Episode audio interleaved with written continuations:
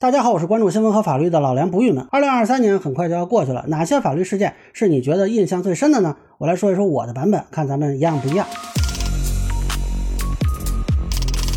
翟欣欣啊啊，这个事情可能背景大家都知道啊。创业者苏小茂在二零一七年自杀，留下遗书称妻子翟欣欣威胁索要千万财产。那苏小茂的家人呢，后来是起诉了翟欣欣啊，但这件事一直是久拖不决吧。啊，直到今年的四月五日，北京朝阳法院做了一审判决，判决翟欣欣退还财产。更关键的是呢，直接认定了涉案财产是婚前财产赠与啊，并且认定翟欣欣有胁迫行为。我认为呢，这直接就影响到了后续的刑事追责。那到六月九日的时候，苏小茂的哥哥苏小龙发文称，翟欣欣已经被逮捕。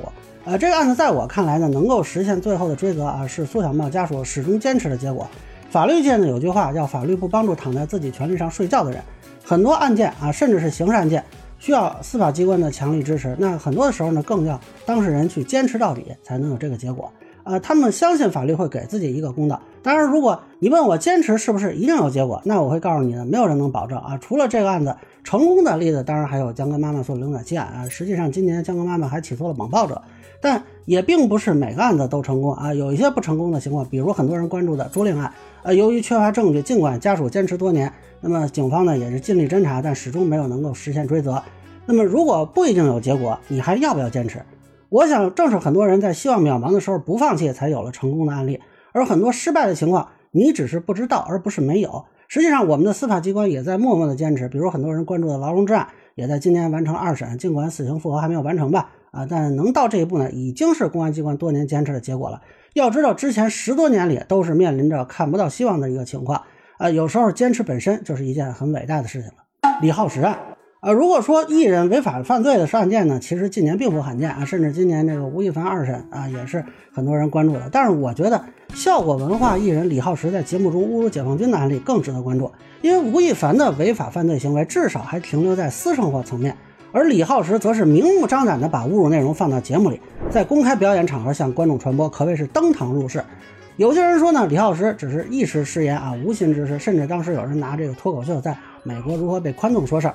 但主管部门很清楚说了啊，他是肆意篡改申报内容，也就是说，他向主管部门申报一套，然后自己表演的时候是另一套。请问这是无心吗？啊，并且他在五月十三日下午、晚上连续两场这么做，请问这是一时吗？实际上，效果文化的声明承认啊，在思想上存在侥幸心理，在管理上存在重大漏洞。请问什么叫侥幸啊？是不知道而为之呢，还是说明知存在漏洞怠于处理呢？这完全是不一样的情况。呃，但就在这种情况下呢，哎，仍然有很多人替李浩石鸣冤叫屈，替效果文化闻过是非，说什么脱口秀冒犯一切是冒犯的艺术啊。类似的说法，我只在当初艺人 PG One 被批评的时候见过。他的粉丝声称歌词不带脏，如同战士没带枪啊，这是当时被广泛批判的。那在我看来，流行文化中的一些问题和糟粕，正在借由粉丝文化不断挑战道德法律底线。本来如果能够防微杜渐，在一开始做好教育引导防范工作，这些问题或许可以避免啊。如果效果文化一开始不是心存侥幸，而是严格管理，或许李浩石现在还活跃在舞台上。如果经纪人能够不予配合，或许吴亦凡不至于后来身陷囹圄。如果粉丝们不是遇到问题的时候一味袒护，或许很多问题艺人他本来是可以更加谨小慎微。那现在的结果是呢？哎，至少李浩石让行脱口秀行业去遭受了重创。啊，那些在脱口秀行业出现问题苗头的时候大喊冒犯一切的人，他们在哪儿呢？高铁掌掴，呃，这本来是一个很小的案件，五一假期嘛，有一个高铁女乘客因为制止后排儿童撞击座椅背板，呃，遭到了对方家长的掌掴。那女子呢，将自己被打的视频发到了网上，并且成都铁路警方判定双方为互殴啊。那很多人就指责警方处置不当嘛，啊，甚至包括了一些法学界的老师。但事后呢，成都铁路警方发布了详细的事发经过和完整视频。啊，就显示这名女子在对方已经被制止的情况下，连续两次击打对方的面部，那被认定为是殴打他人。最后她被罚款二百元，而对方被罚款五百元。啊，应当看到呢，这件事里包含了很多民众关注的要素，在公共场合的熊孩子的吵闹问题，被攻击时还手是否认定互殴的问题，这都是近年来很多小案子它会被热炒的社会背景。这其中呢，固然有一些是一味强调无责还手啊，什么放肆殴打他人这种是不合理的诉求，但是对于自身安全的焦虑和对公共秩序的期待，则是完全必要合理的。那什么情况能还手，需要更多的明确和科普。但有趣的是呢，很多人在这件事上，我觉得就是哭错庙门啊，甚至包括一些专家学者也被质疑。关键就在于一开始的舆论是被女子的小作文引导，而当警方展示视频后，公众才发现其陈述内容并不完整。让许多本来想借此讨论相关社会话题的人扑了个空啊，甚至还要被质疑鲁莽发言。但我想呢，对于或问题的讨论本来就应该更加深入，而现在的媒体和平台追逐热点不求甚解，反而妨碍了这种讨论。那目前新的治安管理处罚法正在修订中，或许未来可以在操作性上啊有进一步的改善，让民众能够更加理解法律的意义和精神。当然，关于伤害民族感情的条款，现在也是很激烈在讨论吧。那希望新的法律能够让更多人满意。丰县八孩女事件，这个徐州丰县八孩铁链女叶意其实是去年的事情了。如果说这件事的上半场呢是去年舆论场关注和徐州两级政府的调查为主，那下半场呢则是今年的一审判决让这件事有了一个还算不差的结果吧。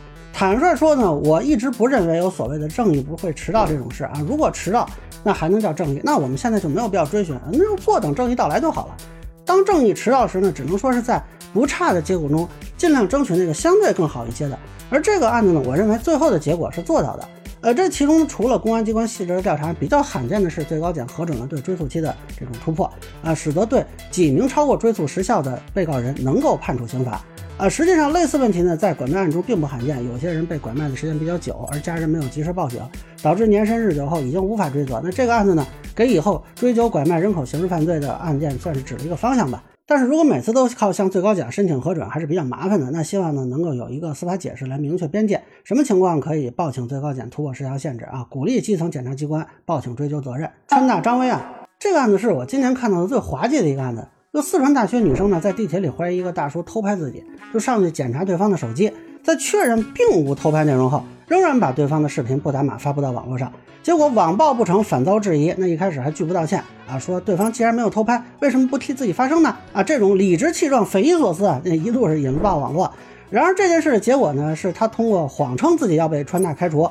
得以取得大叔父子的谅解，进而免除了警方对其进行的行政处罚，再用这个谅解，哎，在学校那边换了一个留校察看的处分，啊，可谓卑鄙是卑鄙者的通行证啊！时至今日呢，我也不想评价他的行为和川大的处理了啊，当然大家自有公论吧。但我觉得呢，很有趣的一点是呢，现在某些女性似乎对于自己维权造成的错误缺乏担当，这并非是仅此一例啊，同样是在地铁里。一名男子因为鞋面反光被两名女子怀疑偷拍，啊，在警方介入证明男子的清白之后，据说这两名女子并不愿意诚恳道歉，而这个态度激怒了男子，目前呢已经起诉到了法院。我个人其实非常支持女性朋友依法维权，也很支持在遇到侵害时勇敢站出来。但是近年来一些女性指责他人后被发现有错误。但是往往不肯道歉啊！那之前清华一位学姐啊，被书包挂到了臀部，居然提出让被他指责性骚扰的这个同学跟他互相道歉啊！这种嘴脸可谓无理搅三分。我很好奇的是呢，为什么某些女性在明知自己搞错了之后，仍然能保持理直气壮的态度，甚至反而倒打一耙，发动网暴？尤其是这些女性中，还有一些即将成为社会精英的研究生和党员，究竟是她们觉得自己因为性别高人一等呢，还是认为自己掌握了女性说辞就可以法外行事呢？那这恐怕从道理和法理上都是说不通的。我建议女性朋友们啊，引以为戒。您维权归维权，也是要在法律和道德框架之内的。胡鑫宇案。呃，事情本身呢也是多少有点诡异啊。这二零二二年十月十四日，江西盐山县致远中学高一学生胡鑫宇失踪啊。由于这个监控呢并没有拍到他的出校啊，家属就怀疑其遭到了侵害，并且向警方求助。但是由于没有启动刑事案件的证据嘛，那警方就未予立案。本来家属有疑问呢是很正常的，但是这件事后续在网上发酵啊，传出了各种谣言，有的说是光头老师把胡鑫宇推下楼啊，有的说这胡鑫宇女友被侵犯，有的说胡鑫宇是被杀害卖器官。上天台观察地形想逃跑，录音笔录制的惨叫，不知道是不是得知脏器要被操纵。被宿舍管理员打晕，用被子包裹从二楼楼下。从后山运往校外，在某中医院摘肾、心脏、毁容，空壳装车，陈信箱子。有趣的是，后来部分自媒体又开始造谣，说吴丹红律师要介入，上官松云律师也被换了。大家都知道，就是这个上官松云宣布学校不是第一案发现场，而受到网民的反对，现在已经换成了著名的当红律师吴丹红。结果吴丹红自己辟谣之后，又被他们攻击辱骂，因为吴丹红当时怀疑胡鑫宇是自杀。我跟你说，百分之百，百分之百是他自己走出去的，因为他要自杀。然后呢，他们又谣传李昌钰要介入，后来李昌钰也是进行了辟谣。那这个案子呢，可以说让我大开眼界。坦率说，我没有想到有这么多网民被各路自媒体裹挟其中。在讨论最激烈的时候，我去某个平台观看，就感觉像进了一个硕大的精神病院啊，我也不知道那些自媒体是真有病还是装病。我啥也不说了，大家帮我顶上去，不为别的，就为能找到这个可怜的孩子。那么后续呢？胡鑫宇的尸体被找到，经公安部鉴定中心对录音笔那个音频文件进行恢复吧。那结合相关的证据确认啊，其实自杀。但是呢，仍然有自媒体不甘寂寞造谣，指责公安机关调查结果。最后呢，哎，各平台终于行动起来，清理造谣自媒体。有的自媒体还被公安机关啊依法处置，总算是把这波造谣风潮给压下去了。我只能说呢。某些网民的天真善良被一些借机生事的自媒体所利用啊，显然后来对自媒体的严加管控是非常必要的。但是，是否下一次网民还会如此天真善良呢？哎，多少让人有点担心吧。大同订婚强奸案。这个山西一男子在订婚宴后呢，跟自己的未婚妻在婚房里发生了关系，结果女方提出呢，必须提前在房本加名，并补上剩下的十万彩礼。那女方的母亲还录音了跟男方的对话，其中有男方承认强奸的一些信息。那后续呢，女方就报警指控强奸啊，警方还试图调解，但是没有成功啊。现在这个案子呢，已经是起诉到了法院，看有一次开庭啊，但是一直没有宣判。呃，这个案子呢，很多人是关注所谓的性同意可撤销。我之前呢已经做视频专门解释过了，没有性同意可撤销这个说法。中国妇女报的说法是没有法律依据的。呃，但是比较有意思的是呢，网传南昌有一个案子啊，说是自愿发生关系之后不交往就被判定强奸。但可惜呢，一直没有找到判决书，所以呃也不太清楚这个案子的情况，不好评价。但是此类案件之所以引发关注，主要是由于有些女性诬告男性的性侵案件。啊，是屡见不鲜的啊！比如很多人热议的这个小慧君自称被性骚扰案，目前据说已经进入到了刑事自诉阶段。那此类案件呢，引发很多男性的焦虑。在我看来呢，叠加了对性同意认定标准的争议和对女性诬告敲诈法律责任追究不利的担忧。呃，但是跟之前很多男性表现出愤怒和不满相比啊，这次的舆论场就变化了啊，多了一种类似于躺平的心态，请先生赴死，为天下苍生正道。呃，这可以说是对某些女权人士片面强调女性权利而忽视女性责任问题的一种回应，也是对司法在相关案件中过分优待女性的一种不信任。这种观点呢，恐怕很难说是完全错误。事实上，女性诬告成本偏低并不罕见。我们前面提到的地铁诬告事件啊，就可以充分说明。同时呢，法院在性侵案中是否过分相信女方的证词，也让人感到疑惑啊。比如今年改判的唐山相亲当天强奸案啊，实际上从判决书看呢，并没有强奸的实际证据。只有女方单方陈述，如果不是法官对女方的证词过于信赖，很难理解为什么之前两审都判了有罪，好在最后唐山中院改判无罪。这或许也是对山西这个案件主审法官的一个提醒，请依据证据和疑罪从无原则审判，否则呢，将来万一改判，恐怕大家脸上不太好看。四川女童被狗咬伤啊，十月十六日，在四川崇州一小区内发生了两岁女童被狗咬伤事件，导致肾挫伤啊，被送到了华西医院救治。目前呢，女同事已经出院。那狗主人之前是被刑事拘留啊，暂时没有具体的消息。在我看来呢，这个事情并非偶然，各地对不文明养犬执法尺度不一啊，叠加部分狗主人毫无责任心，导致宠物伤人事件屡见不鲜。只不过这次的事件呢，正好被监控拍下，形成了较大的视觉冲击力。同时，女童的伤情呢比较严重，所以才引发了情绪爆发。那如果没有监控，或者女童只是轻伤以下啊，是否能引起如此的关注，也在两说之间。但这件事之后呢，全国对不文明养犬行为的执法，同时呢也产生了争议啊。应当承认呢，部分人啊存在一些过激的言行，包括女童的母亲在治疗过程中呢，哎发起捐款，也是让争议复杂化了。但同时呢，爱宠人士以所谓文明为挡箭牌，把不文明行为全都归结为少数人的做法，也是这种矛盾的一个背景。那很多人期待对宠物施加更大力度的保护，殊不知保护动物的基础是保护人呀。那法律如何变化，它也不可能把动物凌驾于人之上。而要想加强对宠物的保护啊，势必要加强对饲养者的责任。有趣的是呢，就在遛狗拴绳这么一个问题上啊，到现在都不能彻底落实。对于这个爱宠人群来说，却期待说去通过保护动物的法律先行啊，这个显然不太可行。而从这件事看呢，至少我个人会认为，目前对宠物伤人扰民事件的这种法律约束是不够的啊。如果不能够关口前移，不能够做到对小的不文明养宠行为进行有效的约束，那么类似伤人事件恐怕不会消失。北京鲶鱼案。今年三月二十二日，账号昵称为“北极鲶鱼”的网民发布不当言论，扬言自己家有九位数。那网友发现呢，他曾经晒出家中老人疑似官员，后续被指呢是深圳交通运输局退休官员钟庚次。有趣的是，钟庚次本人还接受过中国新闻周刊的采访啊，说自己是老老实实就这样干到退休。呃，这个事儿呢，老实说，后续有一些炒作的部分啊，比如说有人去申请信息公开，被答复不予公开。其实当时有律师就分析过啊，这个事情本来就不属于信息公开的范畴，你去申请只能是这个结果，并不能说明调查有什么问题，所以这个申请多少有点炒作嫌疑。但是很多人呢也都期待能够及时公开相关信息，啊，这也是迎合了大众的一个情绪吧。那最终呢，深圳连接网发布消息，证实中公司存在违法违规问题，那决定给予开除党籍处分，按二级科员确定其退休待遇。这个处理结果我也做过分析啊，基本上还是在法律框架内的。那深圳方面的处理呢，本身没有什么问题。目前未出现刑事追责呢，一方面是因为年代久远，取证上可能有难度啊。当然，有些网友的质疑呢，其实是对基本养老政策的不了解。比如说这个基础的退休金，即便是罪犯入狱，也只能暂停啊，只要他之前已经缴够社保年限，就还是要给他发放的。那有些人非要取消退休金啊，这个说法是没有法律依据的。当然，如果相关的通报能够对一些细节做更多的说明，我个人认为会效果更好一些吧。其实近年来呢，反腐力度是不断加大的。我相信大家对已经取得的成绩是有目共睹。但是反腐斗争永远在路上嘛，肯定不可能毕其功于一役。相信大家也都能够理解这件事情折射出来的一种情绪呢。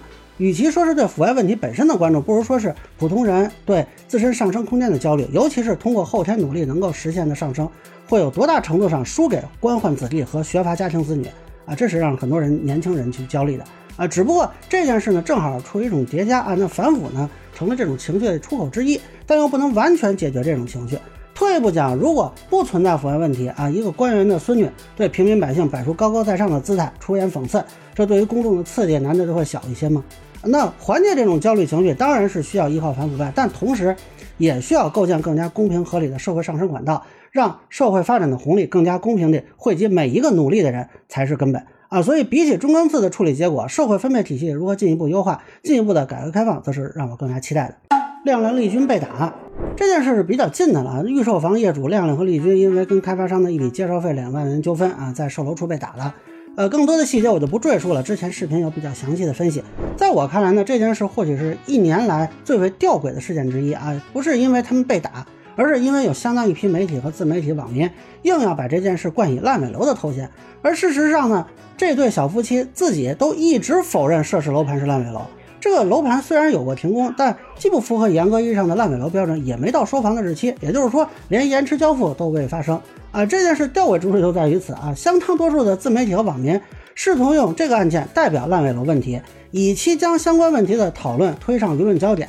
结果呢，在亮亮的新视频再次明确它不是烂尾楼之后，啊，这种讨论自然就不了了之了。关于这个房子，我从来没有说过什么烂尾之类的话。你们真的去认认真真、仔仔细细的翻我的视频，你们也不会有这样的言论。我的视频很明确的都表示了，房子没有烂尾，什么时候交房？啊，于是有些人采取了一种我认为是自欺欺人的态度，就认为亮亮是被招安了啊，甚至指责亮亮他们是背刺。但他一开始不就是这样的吗？我们的房子没有烂尾，不知道为什么就有人说我们房子烂尾了。比如说风景级烂尾，我们拍了这么多视频，没有一句话说过。它会烂尾，或者说它是一个烂尾楼。它现在在施工，只是进度稍微有点缓慢。那我想提醒的是呢，也许相对他们一度表达要离开郑州却又留下创业，呃，还能算是一种前后不一致的变化。他们的对房子的态度可一直就认为该楼盘不是烂尾楼，这一点从他们早期发布的视频就能看到。而且他们经济困难是源自资产配置不合理情况下利军的降薪。相关视频呢，甚至早于中创爆雷。不客气的说呢，某些硬要把这件事当烂尾楼纠纷讨论的人，从一开始就拜错庙门。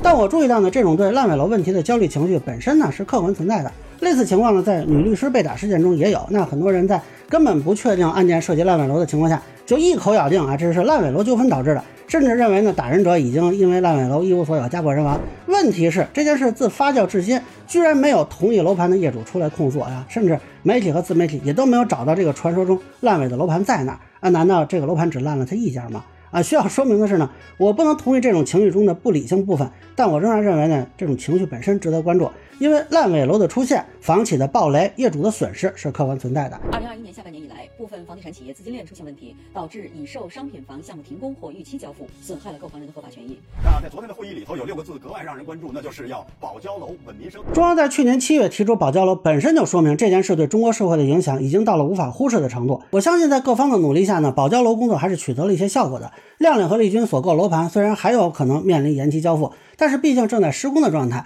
那之前停工的问题是解决了，相信会有很多业主和他们一样，终将住进自己的房子。但可能还会有业主暂时无法实现这样的结果，或者面临其他方面的问题。那这里就需要各地政府给出更多的关切。业主们有困难，看看能否解决；业主们有怨气，应该更多的倾听；业主们有想法，应该充分考虑能否落实。那业主有疑问，应该更多的解答和说明。那为保交楼工作去创造更好的舆论氛围。毕竟保交楼说到底是要把这些楼保住，交给这些业主。那好吧，以上呢就是我对二零二三年到目前为止啊几个印象比较深的案件的梳理啊，可能相比起某些旅游博主啊、美食博主啊、娱乐博主，他们的梳理没有那么欢乐啊，甚至可能还会有一些争议啊，说不定有人来骂我。但是我想呢，不忘记是一个开始和基础啊。那希望明年呢，我们能看到一个更好的世界，拥有更好的生活啊。希望能够大家都能够快快乐乐的啊，身体健康。提前祝所有人二零二四年新年快乐。